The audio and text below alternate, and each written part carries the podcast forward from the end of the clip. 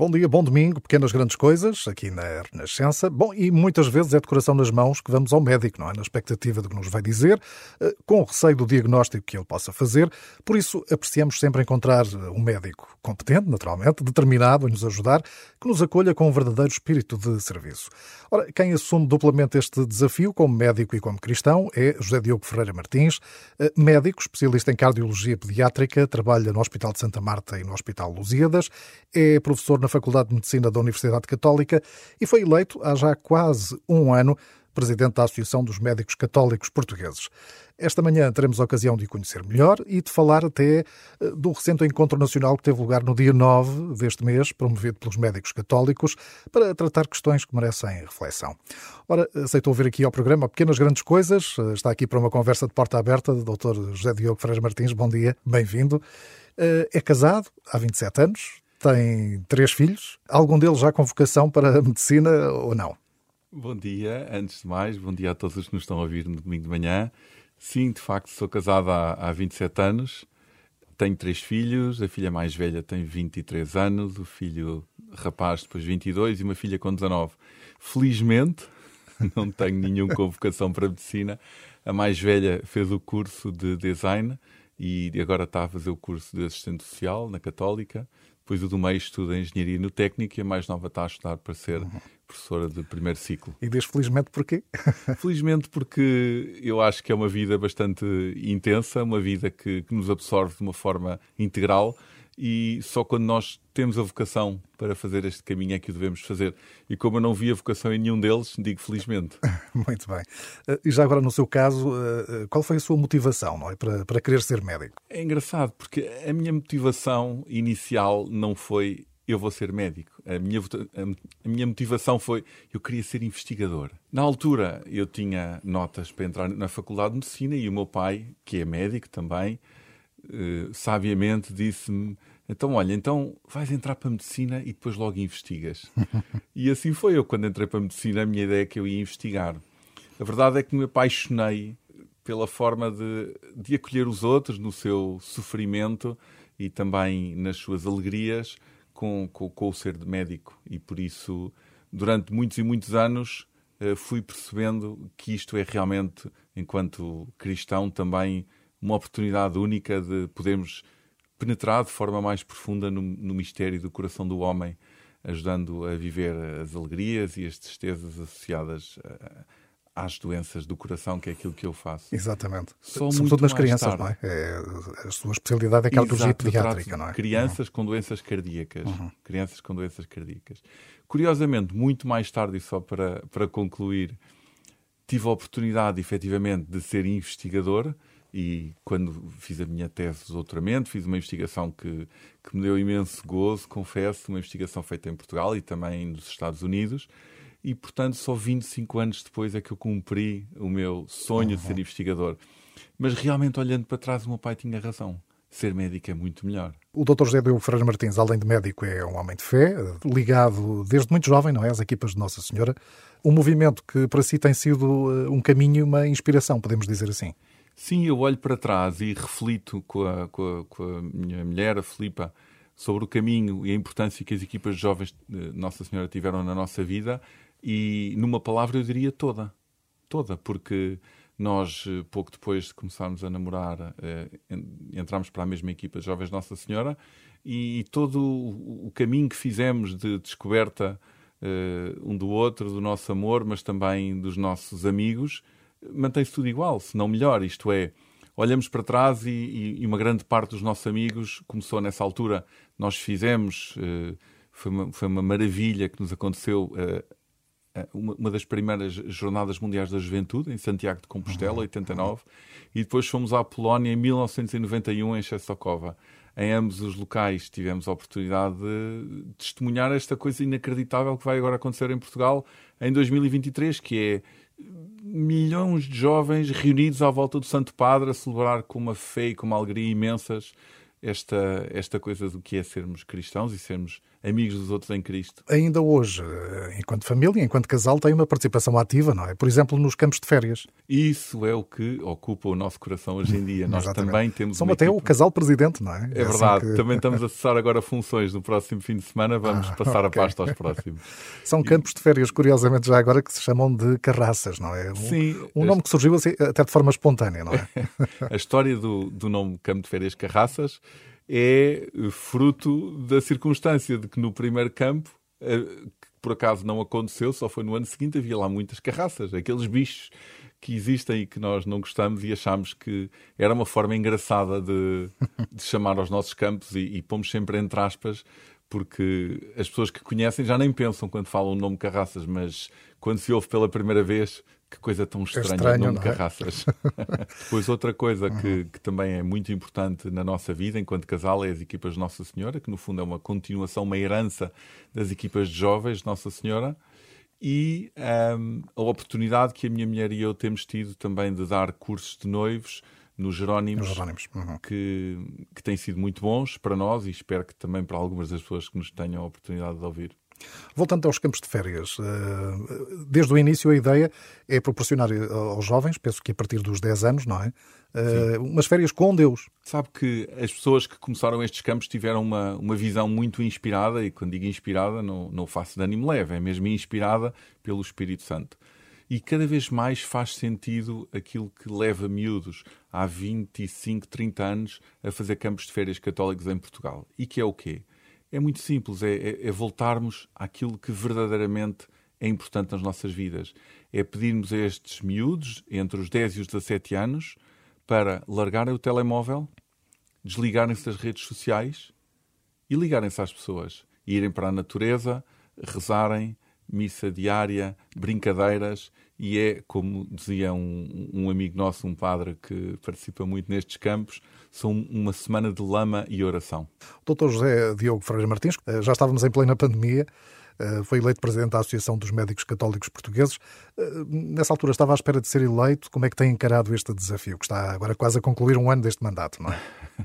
Olha, eu não queria nada, eu não queria nada assumir este cargo porque não é falsa modéstia. Sei que haveria muitas outras pessoas, ou algumas certamente, que seriam mais capazes do que eu. Mas uh, o Senhor não escolhe os capacitados, mas capacita os escolhidos, e por isso não sou eu, é uma direção de gente muito, muito boa que me inspira e que em conjunto temos, eh, enfim, sido custódios, guardiões de uma associação que começou em 1915. E numa altura, e nós às vezes, ou, caímos na murmuração de, de, de, falar das dificuldades que é dar um testemunho de ser cristão nos dias de hoje. Meu Deus, se nós soubermos o que é que, o que, é que teria sido assumirmos publicamente a nossa fé numa altura tão difícil da Primeira República, então se calhar eh, deveríamos uh, sermos mais humildes e mais Sem confiantes dúvida. naquilo que nos é pedido para os dias de hoje. Quando foi eleito, uh, afirmou que ia procurar, enfim, ao longo do seu mandato, falar para dentro, mas também falar para fora. Uh, quer explicar-nos um pouco melhor o que é que significam estas, estas duas vertentes do mandato e da, e da comunicação que pretende? Quando nós nos reunimos com um grupo de pessoas que são todas parecidas connosco, penso que poderemos cair na tentação de falarmos apenas uns para os outros. E, na essência, o cristianismo é exatamente falar para todos, falar para o mundo. E, e se, por um lado, nós sentimos que, que é importante falarmos entre nós, médicos católicos, e fazemos-lo com muita frequência e, e, com muito fruto para todos nós, a verdade é que também achamos que a voz dos médicos católicos eh, é uma voz que tem o seu lugar na sociedade portuguesa, que deve ser ouvida, e, e nós temos feito por isso. A propósito, eh, organizámos ainda muito recentemente, eh, há pouco mais de uma semana, o nosso encontro nacional e foi um encontro maravilhoso com convidados estrangeiros, eh, pessoas muito conceituadas nesta área de médicos de, de, da religião na Europa, incluindo o presidente dos médicos católicos mundial e foi espantoso como eles uh, se surpreenderam com a quantidade de jovens universitários que nós tínhamos no nosso encontro. Mais de metade deles eram jovens, dos participantes, e, e havia um deles que me perguntava: Mas, uh, Zé Diogo, de onde é que vocês os conhecem? Como é que eles apareceram aqui? E eu contei-lhes: olha, isto realmente não, não é obra nossa, nós em Portugal temos duas coisas, três coisas que são de facto muito atrativas para os jovens católicos. A primeira já falámos, os campos de férias. A segunda é algo também subejamente conhecido, a Missão País, que tão bem tem feito a tantos corações. E o terceiro, os núcleos de estudantes católicos. E vamos nos conhecendo e tentamos fazer um programa que não seja apenas para dentro, a falar de assuntos técnicos e médicos, mas que aborde assuntos que a sociedade quer uhum. saber mais pela voz de pessoas da saúde autorizadas que saibam o que dizem, obviamente. Exatamente. E como sublinhou, isso aconteceu também neste encontro, não é? Neste encontro nacional, exatamente. Sem dúvida. Que uh, tinha como tema o que queres que faça por ti uma interrogação. De resto, uh, todo o encontro foi muito assim, não é? Com desafios, com uh, interrogações. Sim, porque nós achamos que as perguntas, achamos que as perguntas interpelam-nos, levam-nos a ir mais longe, envolvem-nos. Quando, quando me fazem uma pergunta, ficam à espera da minha resposta. E nós não quisemos, lá está, fazer um encontro que fosse unidirecional, mas um encontro em que nós pudéssemos falar e que pudéssemos também ouvir, pudéssemos escutar.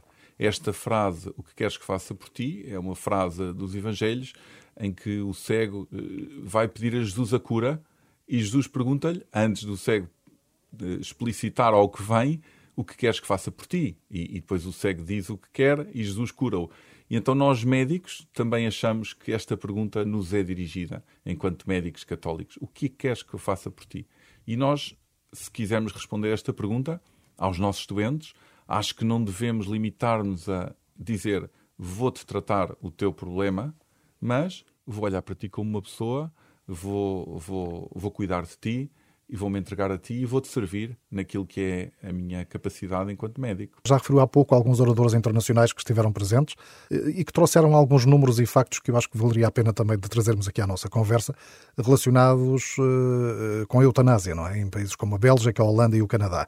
Esta partilha foi, foi útil? Foi muito útil porque o que é que eles vieram cá fazer? Eles vieram cá dizer o seguinte: um, no Canadá, em alguns estados dos Estados Unidos, nomeadamente no Oregon, na Bélgica e na, nos Países Baixos, sempre que leis de eutanásia foram aprovadas, foram-no uh, dizendo, de acordo com aquilo que eram os seus proponentes, que haveria salvaguardas que impediam que a eutanásia se tornasse algo generalizado e que seria algo muito específico e, e, muito localizado a coisas muito concretas. E a verdade é que em todos estes países o que sucedeu foi que foram alargando as indicações e aumentando o número de pessoas que faziam eutanásia.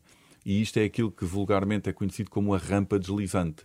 E a rampa deslizante é precisamente isto: é aquilo que o Tribunal Constitucional, em Portugal, sabiamente retorquiu quando lhe foi apresentado o projeto de lei que foi aprovado no Parlamento, que foi conceitos indeterminados. Como, pergunto eu, é que nós podemos definir o que é o grau de sofrimento? Como, pergunto eu, é que nós podemos dizer qual é o grau de proximidade da morte? e o que é que essas pessoas verdadeiramente querem. E, e, e, aquilo que nós, enquanto médicos, falamos, e aqui não falo só de médicos com fé, mas, mas da enormíssima maioria dos médicos com quem tenho a oportunidade de contactar e que se manifestam na sociedade portuguesa, é de que o que as pessoas querem no fim da vida é serem amados e terem um propósito para este fim de vida.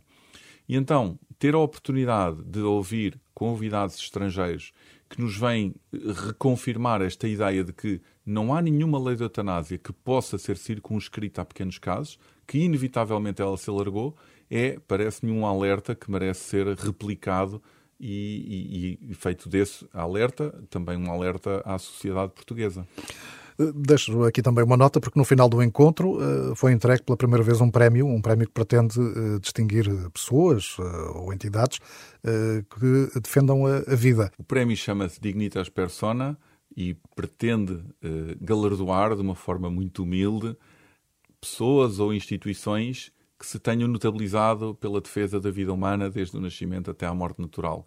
E não nos pareceu haver melhor recipiente para esta primeira edição que o Sr. Dom Manuel nos agraciou com a honra de, de, aceitar entregar, como a Federação Portuguesa pela Vida, que tem uma história de 20 anos e, e mais uns trocos de uh, luta por todas as causas da vida que ao longo destes últimos anos uh, nós temos sido confrontados, e aqui não falo só das, das atuais, mas também de todo um passado de, de presença uh, com alegria, com firmeza, com determinação que a tantos tem marcado. Estaríamos aqui muito mais tempo à conversa, mas vamos eh, guardar certamente para outra oportunidade.